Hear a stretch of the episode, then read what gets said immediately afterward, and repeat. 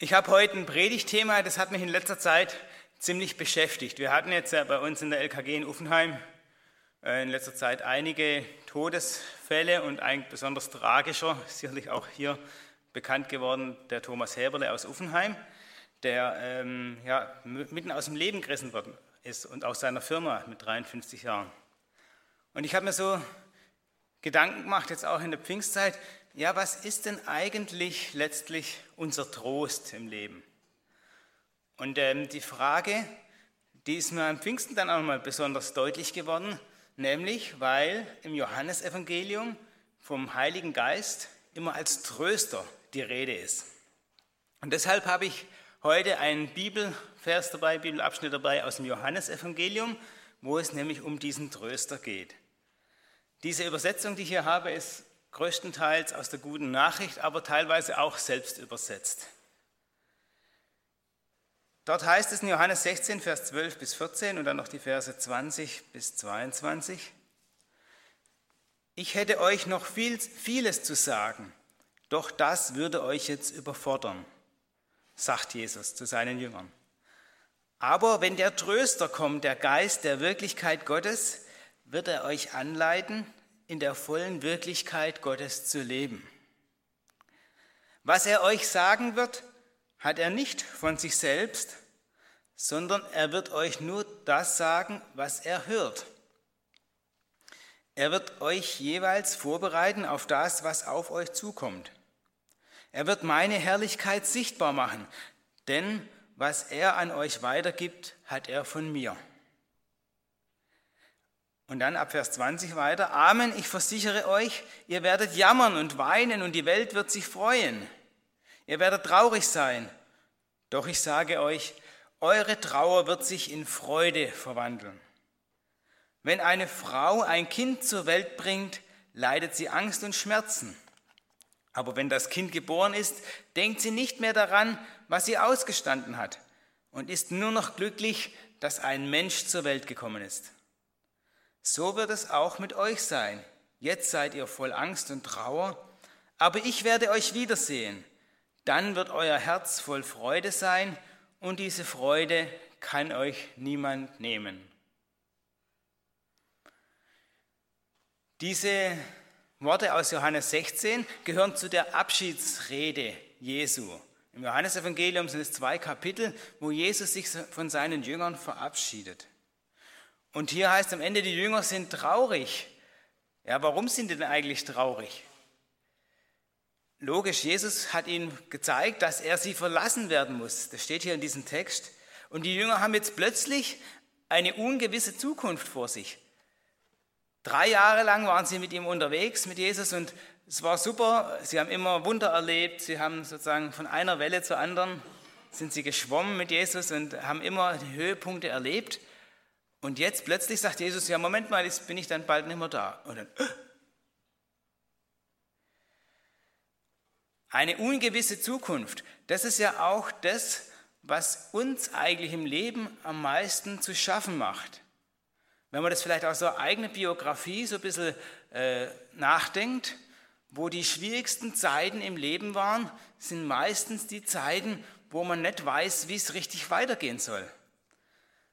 Ob das bei Krankheit ist, ja, selbst bei Krebserkrankungen, wenn Leute wissen, sie haben jetzt einen Therapieplan und es kommt Chemotherapie und was weiß ich was, alles der Reihe nach, dann geht es ihnen meistens schon wieder etwas besser als in, dem, in dieser Phase, wo die Diagnose ist und keiner weiß, wie es weitergeht. Man weiß noch nicht, wie schlimm das ist, man weiß noch nicht, äh, wie lebensbedrohlich das ist, ob es äh, mit Therapien geholfen werden kann oder eben nicht. In dieser Phase, das ist total zermürbend.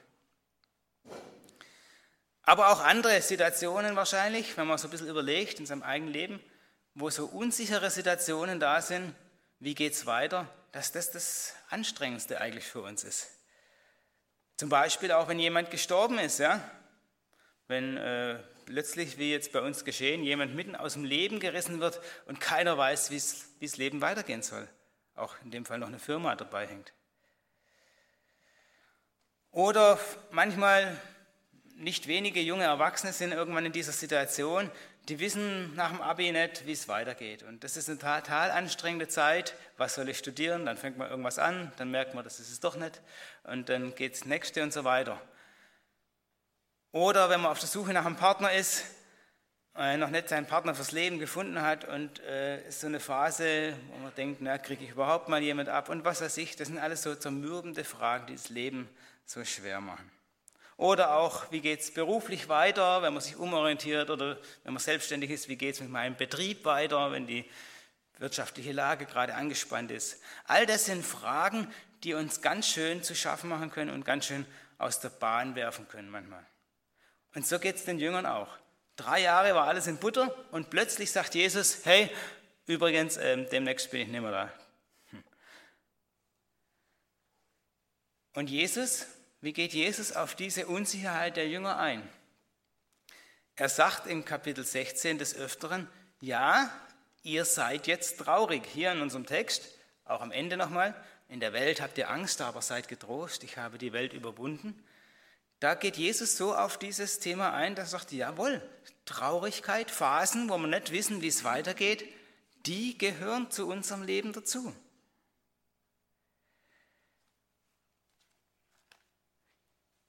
Jetzt ist aber die spannende Frage, lässt Jesus seine Jünger damit im Regen stehen und sagen, okay, es ist halt so, ihr seid halt, halt traurig, guckt halt, wie er wieder rauskommt aus eurer Traurigkeit.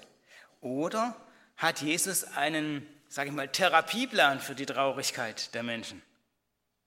Und Jesu Therapieplan für unsere Traurigkeit und für die Traurigkeit seiner Jünger damals ist, dass er uns vor Augen malt, was auf uns zukommen wird. Der Tröster wird kommen, heißt es hier. Wenn der Tröster kommen wird. Und was macht dieser Tröster? Ich muss den mal neben auslegen, weil ich nur meine Lutherbibel dabei habe, dass ich mich auf die Verse beziehen kann. Dieser Tröster, das ist jetzt der Vers 13, den ich auch selber übersetzt habe. In der Lutherbibel heißt es im Vers 13, wenn aber jener, der Geist der Wahrheit kommen wird, wird er euch in die, alle Wahrheit leiten. Eigentlich, wenn man das griechische Wort Wahrheit mal versucht, so zu übersetzen, wie wir es in unserer heutigen Sprache ähm, brauchen, dann steht da nicht irgendwie die absolute Wahrheit oder was weiß ich was, sondern der Geist, der Tröster wird uns in die Wirklichkeit Gottes leiten. Also Wahrheit, dieses Wort, was da im Griechischen steht, ist eigentlich besser übersetzt mit Wirklichkeit Gottes. Der Tröster leitet uns an, in der Wirklichkeit Gottes zu leben. So könnte man es übersetzen. Und ich glaube, das ist ein großer Unterschied. Ich habe das mal versucht oder versuchte jetzt mal tabellarisch ein bisschen darzustellen, was unsere Wirklichkeit oft ist und was die Wirklichkeit Gottes ist. Unsere Wirklichkeit ist leider oft das Leid in der Welt, ja, von dem wir es jetzt auch in der Einleitung schon gehabt haben, und manchmal auch die Finsternis. Und wir sind in der Gefahr immer, dass Leid und Finsternis unseren Blick verstellt auf die Wirklichkeit Gottes. Manchmal ist unsere Wirklichkeit auch die Traurigkeit, in der wir uns befinden. Phasen, wo wir gerade traurig sind. Vorher habe ich schon ein paar Beispiele genannt, wo wir nicht so richtig wissen, wie es weitergeht, wo wir einfach nicht hinaussehen. Und diese Traurigkeit, die macht uns manchmal schwer zu schaffen.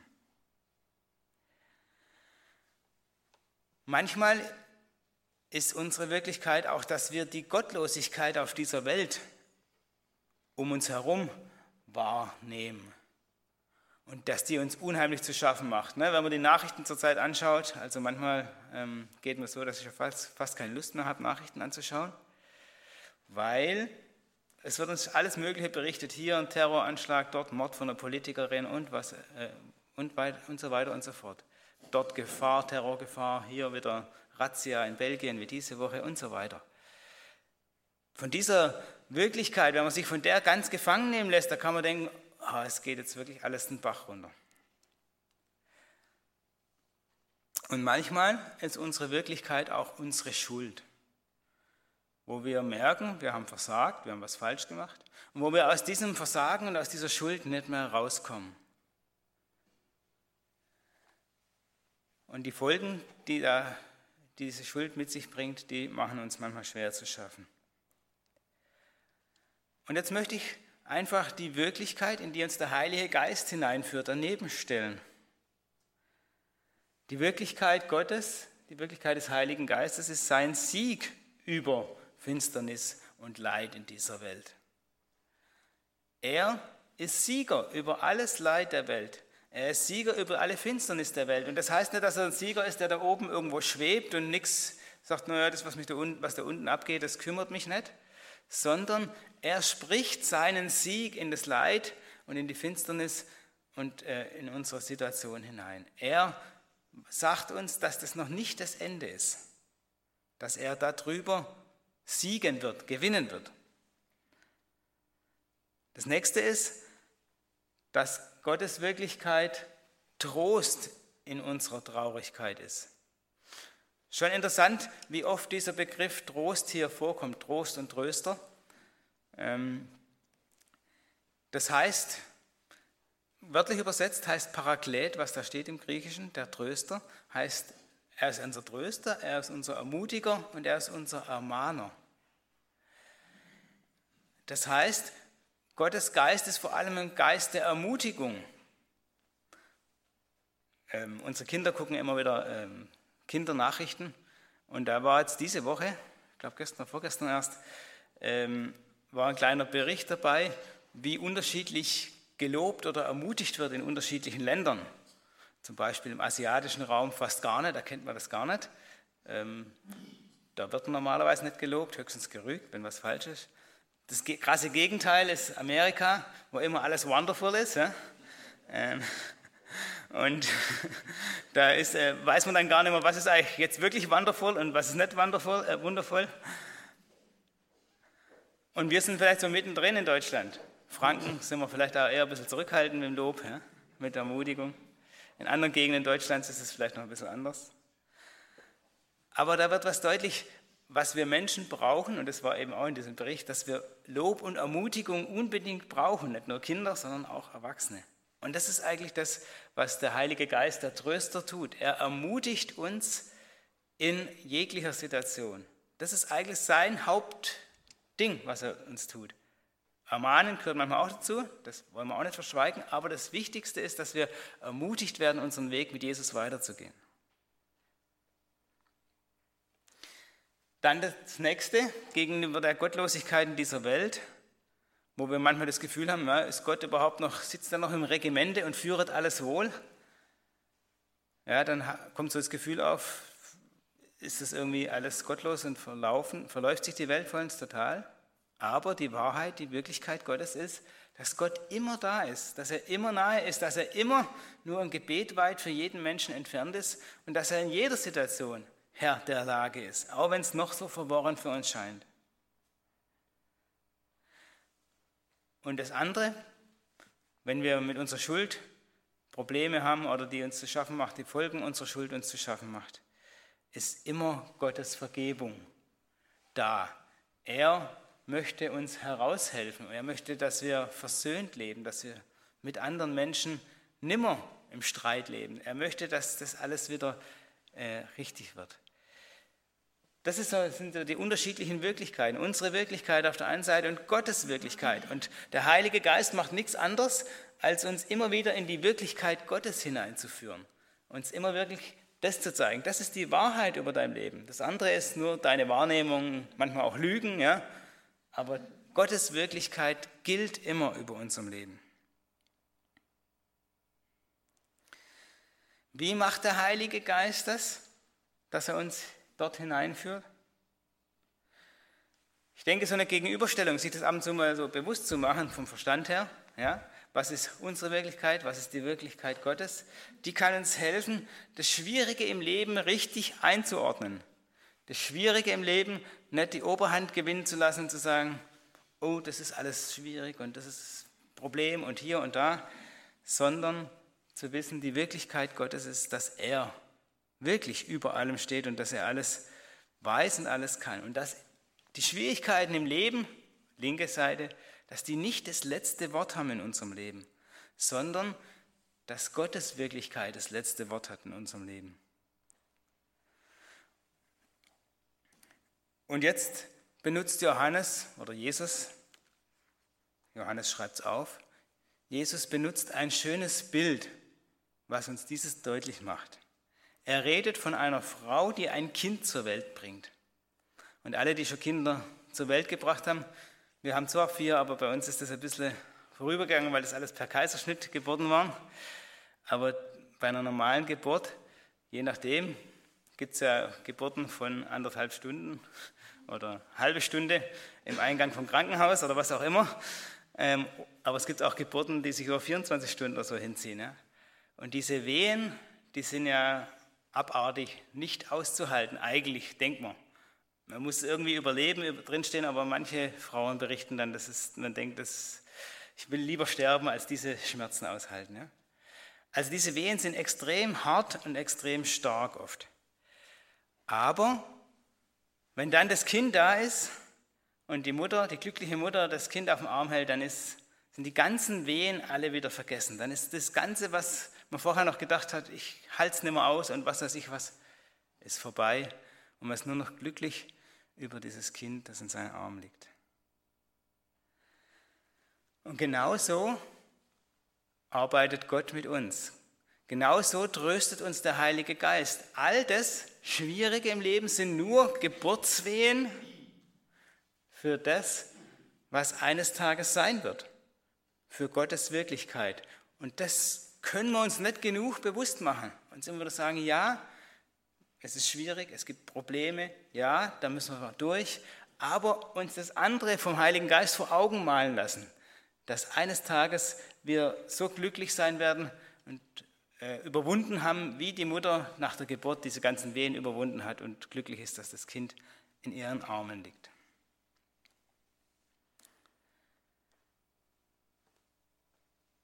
Jetzt bin ich bei meinem dritten Punkt, der erste war, warum sind die Jünger traurig? Der zweite war, Jesus hilft aus der Traurigkeit.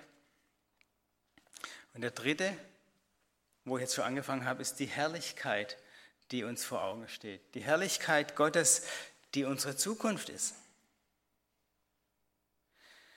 Was ist der Grund in diesem Text, wie unsere Traurigkeit in Freude verwandelt werden soll? Was ist der Grund? Und das habe ich gerade schon gedeutet. Jesus sagt es in den Worten hier, aber ich werde euch wiedersehen. Vers 22, so wird es auch mit euch sein. Jetzt seid ihr voll Angst und Trauer, aber ich werde euch wiedersehen. Dann wird euer Herz voll Freude sein und diese Freude kann euch niemand nehmen. Wir haben ja bei uns in der LKG einige äh, Flüchtlinge, in Uffenheim wohnen ja 70, 80 zurzeit, Tendenz stark steigend. Wahrscheinlich kriegen wir jetzt in nächster Zeit nochmal weitere 70. Und von denen haben nicht wenige ihre Familie zurückgelassen. Einer, der bei uns im internationalen Bibelkreis ist, ein Iraner, hat seine Familie in Usbekistan sitzen. Sie sind also erst nach Usbekistan gereist, um aus dem Iran rauszukommen, nachdem sie Stress gekriegt haben als Christen im Iran. Und jetzt ist er voraus. Er ist jetzt ungefähr ein halbes Jahr in Deutschland, gutes halbes Jahr. Und seine Frau und seine Kinder sind in Usbekistan. Das ist nur ein Beispiel, das geht vielen so. Viele haben Frau und Kind irgendwo in, äh, zurücklassen müssen. Und ich kann mir nur vorstellen, wie einem das das Herz zerreißt. Und wenn es dann mal soweit ist, wie groß die Wiedersehensfreude sein wird. Wir haben ja eine Familie, die sind schon vier Jahre aus dem Iran in Deutschland. Und da war ich damals dabei, als die zusammengeführt worden sind, als die Familie nachreisen konnte, die Mutter und der Sohn. Ich weiß nicht, wer von euch schon mal so lange auf Wiedersehen warten musste. So ist es auch hier, was Jesus beschreibt. Ich werde euch wiedersehen. Die Zeit bis zur Wiederkunft Jesu ist irgendwie lang geworden. Jetzt sind schon 2000 Jahre. Aber die Vorfreude auf diese Wiederkunft Jesu, auf diese Wiedersehen mit Jesus bleibt. Dieses Bild greift Jesus hier auf. Als Christen leben wir in dieser Welt getrennt von Gott. Aber eines Tages werden wir ihn und den Vater im Himmel, Jesus, den Heiligen Geist im Himmel wiedersehen. Und was für eine Vorfreude wird es sein, wenn wir dann wieder zusammenkommen, die wir eigentlich zusammengehören. Ja, die wir eigentlich zu Gott gehören, zu Christus gehörende Christianos. Die Christen wurden deswegen so genannt vor 2000 Jahren, weil sie zu Christus gehören. Und jetzt wollte ich im letzten Abschnitt nochmal gucken, wie tröstet uns eigentlich der Tröster, der Heilige Geist. Jetzt ist alles ein bisschen, naja, muss man sich halt vorstellen im Kopf, ähm, dass wir eines Tages mal mit Jesus immer zusammen sein werden im Himmel. Aber wie wird es konkret in unserem Leben, in dieser Zwischenzeit, wo wir leben? Und ich habe einfach mal die Konkordanz aufgeschlagen. Da oben steht schon der erste Vers.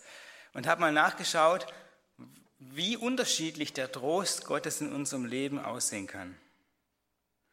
Im Psalm 109, Vers 21 habe ich gefunden, dass Gottes Gnade unser Trost ist. Dort heißt es, aber du Herr, sei du mit mir, um deines Namens willen, denn deine Gnade ist mein Trost, errette mich. Gottes Gnade ist unser Trost. Darüber lohnt es sich mal ein bisschen nachzudenken.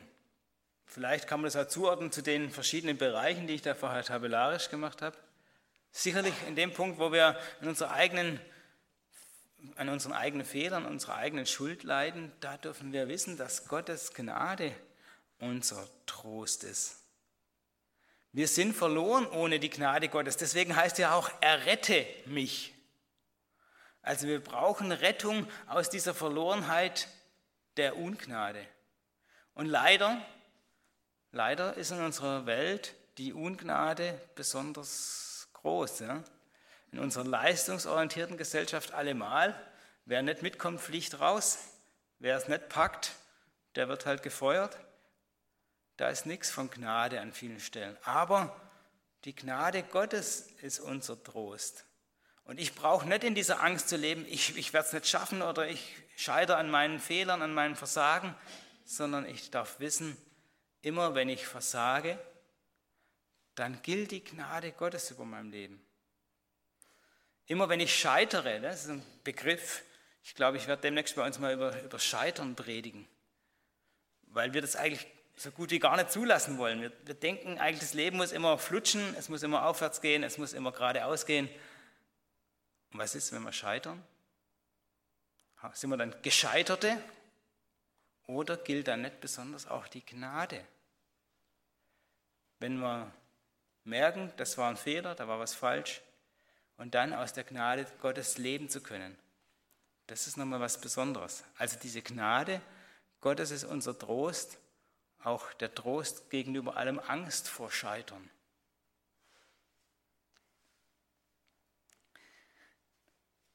Dann habe ich als nächstes gefunden, auch im Psalm, da ist viel die Rede von Trost in dem Psalm. Das Gesetz Gottes ist unser Trost. Wie? Moment mal, also eigentlich ist das fast ein Widerspruch. Gerade habe ich davon gesprochen, dass die Gnade Gottes unser Trost ist. Wir normalerweise gehen wir doch davon aus, dass das Gesetz Gottes uns eher anklagt. Und dann dürfen wir wissen, dass die Gnade Gottes er auch äh, uns dann unsere Schuld vergibt und äh, unser Versagen vergibt. Aber, ich meine, das, das kommt aus dem Psalm 119, ja, wenn dein Gesetz nicht mein Trost gewesen wäre, so wäre ich vergangen in meinem Elend. Der ganze Psalm 119 ist ja ein einziger Lobgesang auf das Gesetz Gottes. Das ist uns äh, reformatorisch geprägten, denkenden Menschen fast ein wenig fremd. Ja? weil wir immer eigentlich das Gesetz bei Paulus gegenüberstellen, der Gnade, ja, die uns, äh, dass Gott uns gnädig ist und gerecht macht. Das Gesetz klagt uns eher an. Aber im Alten Testament, gerade im Psalm 119, wird nochmal deutlich, dass, der, dass das Gesetz Gottes ja was ganz Wunderbares ist. Nämlich, es hilft uns und gibt uns Orientierung. Ich glaube, das ist vielleicht in unserer postmodernen, pluralistischen Gesellschaft was ganz Besonderes, was wir wieder herausstreichen dürfen. Viele Menschen sind ja deswegen verloren auf dieser Welt, weil sie keine Orientierung mehr haben. Es gibt ja tausend Möglichkeiten. Jeder bietet an, dass seins das Beste ist. Und am Ende weiß ich als User, als Verbraucher nicht, wie soll ich mich jetzt überhaupt entscheiden? Und da ist das Gesetz Gottes eine wunderbare Orientierung für unser Leben, dass Dinge, die uns auch als gut verkauft werden, schon mal durch das Gesetz Gottes ausgeschlossen sind. Gott gesagt hat, nee, lass da die Finger davon, das ist nicht gut für dich. Also das Gesetz Gottes kann uns wirklich zum Trost in dieser Verlorenheit und Orientierungslosigkeit werden. Dann habe ich weitergefunden, das Wort Gottes ist unser Trost. Das ist mal ein Jeremia-Zitat aus Jeremia 15, Vers 16. Dein Wort war meine Speise, so oft ich es empfing. Und dein Wort ist meines Herzens Freude und Trost. Also das Wort Gottes ist unsere Speise, heißt es hier. Gibt es auch als Psalmwort. Manchmal sind die ziemlich ähnlich den Prophetenworten. Das Wort Gottes, von dem kann ich mich ernähren. Wir hatten jetzt gerade neulich unser zweitältestes LKG-Mitglied ähm, zu beerdigen. Es ist gestorben, nachdem es fünf Monate immer auf und ab ging, Krankenhausaufenthalte wieder heim und hin und her. Eigentlich war es eine Erlösung, jetzt mit 90 Jahren gehen zu dürfen. Und als ich mich ein bisschen auf die Predigt vorbereitet habe bei der Beerdigung, habe ich nochmal manche Briefe, die sie auch geschrieben hat, äh, rausgezogen. Und da ist mir eins deutlich geworden, diese Frau hat sich vom Wort Gottes ernährt. Sie hatte es wirklich schwierig in ihrem Leben. Einem psychisch kranken Mann verheiratet, Kinder waren aus unterschiedlichen Ehen und, oder, oder aus unterschiedlichen Beziehungen, dann wieder mitgebrachte von ihrem Mann und so weiter. Und das war alles nicht so einfach. Aber Sie hat immer wieder mal das auch schriftlich festgehalten und hat gesagt, ich hänge mich an dieses Bibelwort.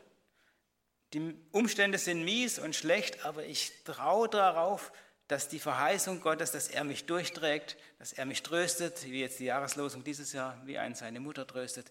Da hat sie sich dran festgehalten und da hat man richtig gemerkt, sie hat sich ernährt von Wort Gottes, von den Verheißungen Gottes.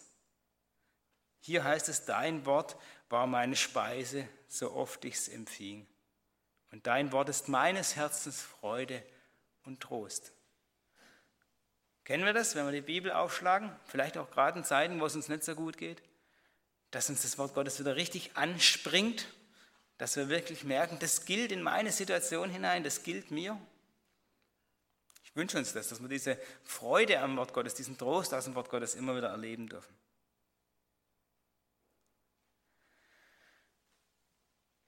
Im Psalm 23, Vers 4 heißt es, Dein Stecken und Stab trösten mich. Da geht es letztlich auch um Führung und Leitung, dass, ne, wenn so ein Hirte einen Stecken oder einen Stab hatte, damit tut er die Schafe so hinbuxieren, dass sie da nicht in den Abgrund runterfallen und da nicht ins Gestrüpp oder in die Dornen sich verhakeln. Und das zu wissen, dass Gottes Wort uns führt, dass der Heilige Geist uns führt. Und das ist unser Trost, zu wissen, wir sind, wir sind nicht verloren. Ja? Ist ja ähnlich wie bei dem Gesetz Gottes. Wir sind nicht verloren in dieser Welt voller Orientierungslosigkeit, sondern wir werden geführt vom guten Hirten. Weiter habe ich gefunden, das ist jetzt mal ein Wort aus Sirach, aus den Apokryphen, Sirach 6, Vers 16. Manchmal ist unser Trost auch ein treuer Freund. Dort heißt es, ein treuer Freund ist ein Trost im Leben. Wer Gott fürchtet, der bekommt solchen Freund. Also die Tröstung Gottes ist nicht immer nur zwischen Gott und uns direkt, sondern manchmal auch durch die Freunde, durch die Menschen um uns herum, durch die er uns tröstet und die uns helfen. Ich hoffe, dass jeder das schon erlebt hat, dass in schwierigen Situationen, dass man jemand hat, den man anrufen kann oder dem man einen Brief schreiben kann oder den man besuchen kann, wie auch immer, und der uns führt und tröstet und uns weiterhilft. Wer Gott fürchtet, der bekommt solchen Freund. Das hoffe ich, dass das in unseren Gemeinden passiert, dass keiner da alleine steht und dass keiner durch das Netz der Gemeinde fällt, sondern dass jeder, der Trost braucht, auch in unseren Gemeinden, wo man Gott fürchtet, einen solchen treuen Freund bekommt.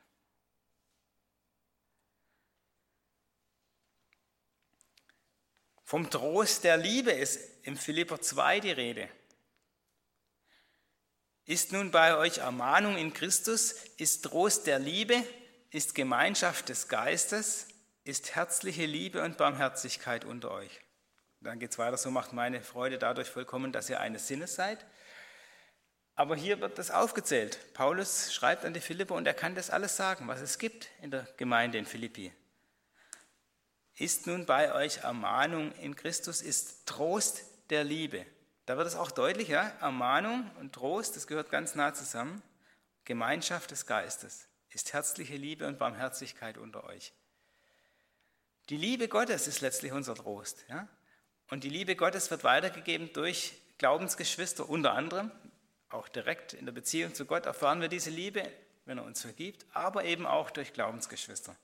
Und das ist in Philippi der Fall und das kann der Paulus nur lobend erwähnen, dass die Liebe Gottes unser Trost ist.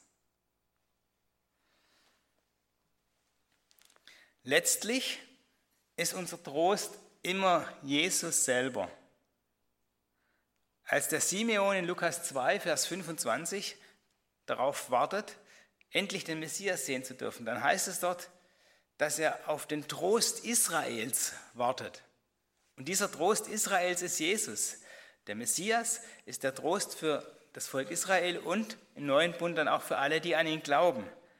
Also letztlich, all das, was ich jetzt genannt habe, die Dinge, was uns tröstet, ist letztlich der Trost, den wir in Jesus haben. Jesus selber will unser Trost sein. Und da ist dann auch nicht so ganz wichtig zu differenzieren, ob Jesus unser Trost ist, der Heilige Geist unser Tröster ist oder der Vater selber uns tröstet. Da kommt dann die Dreieinigkeit wieder zusammen, dass Jesus da mit hineingehört. Jesus ist unser Trost. Und als letztes habe ich aus 2. Thessalonicher 2, Vers 16 eine Stelle. Und die schließt wieder den Bogen zu dem, was ich vorher schon gesagt habe. Wir haben einen ewigen Trost. Er aber, unser Herr Jesus Christus und Gott, unser Vater, der uns geliebt und uns einen ewigen Trost gegeben hat, der tröste eure Herzen und stärke euch in allem guten Werk und Wort. Bei aller Auseinandersetzung auch mit dem Tod ist das eigentlich das Einzige, was uns letztlich tröstet, dass wir einen ewigen Trost haben, dass wir eines Tages mit Jesus zusammen im Himmel sein werden, dass wir eines Tages kein Leid und kein Geschrei mehr erleben werden, wie es die Offenbarung sagt, dass es da keine Tränen mehr geben wird, dass Gott abwischen wird alle Tränen. All das ist letztlich unser Trost. Und auf diesen Himmel, auf diese Zukunft hinzuleben, das ist eigentlich das Wichtigste, wenn wir über Trost nachdenken. Dass wir uns immer wieder einen Blick schenken lassen für die Herrlichkeit Gottes, wo wir als Christen alle mal hingehen werden. Wenn ich Sterbende begleite, dann lese ich ihnen ganz oft Offenbarung 21 vor, weil ich denke, das ist eigentlich das, was wir Menschen vor Augen malen müssen. Manchmal, wenn der, jemand alt ist und vielleicht auch schwach und so weiter, dann scheint diese, diese Hoffnung, nicht nur diese Hoffnung, diese Gewissheit des ewigen Lebens scheint irgendwie ein bisschen blass zu werden oder vielleicht manchmal fast vergessen bei Menschen.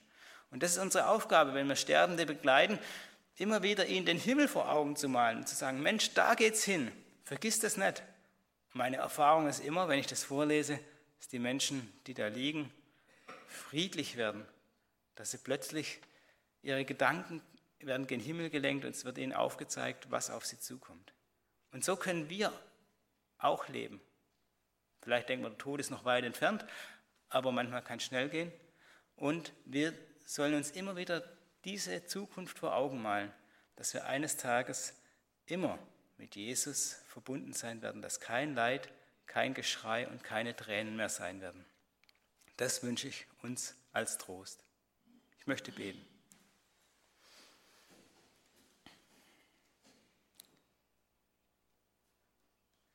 Herr, ich danke dir, dass du unser Tröster bist. Ich danke dir, dass dein Trost keine billige Vertröstung ist, so nach dem Motto Kopf hoch wird schon wieder, sondern dass dein Trost umfassend ist, weil dein Trost über alles hinausgeht, was wir denken können. Ich danke dir, dass du uns als Trost immer wieder deine Wirklichkeit vor Augen malst, dass dein Heiliger Geist uns hilft, in deiner Wirklichkeit zu denken, zu leben und auch mit deiner Wirklichkeit zu rechnen. Ich möchte dich bitten, dass das uns in den verschiedensten Situationen, wo wir Trost brauchen, immer wieder Trost gibt. Und so bitte ich dich ganz besonders für all die Menschen, denen das vielleicht abhanden gekommen ist, die vor lauter Verzweiflung den Himmel nicht mehr sehen können, die lauter Verzweiflung nicht mehr wissen, was sie noch trösten soll. Ich bitte dich, dass du ihnen besonders nahe bist und dass du ihnen wieder deine Wirklichkeit vor Augen malst. Und ich bitte dich auch für unsere ganze Welt. Du siehst, wie wenig Trost da manchmal ist, wie man verzweifeln könnte manchmal angesichts der Nachrichten. Aber wir danken dir, dass du all, in all diesem Chaos noch alles im Griff hast und dass du zu deinem Ziel kommen wirst. Das bitte ich dich ganz besonders auch für alle verfolgten Christen, die Unheimliches durchmachen müssen, weil sie an dich glauben.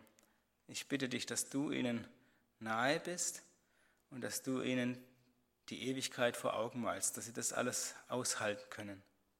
Danke für die, die hierher kommen, um uns ja wieder vor Augen zu malen, wie wichtig es ist, aus deiner Realität, aus deiner Wirklichkeit zu leben. Amen.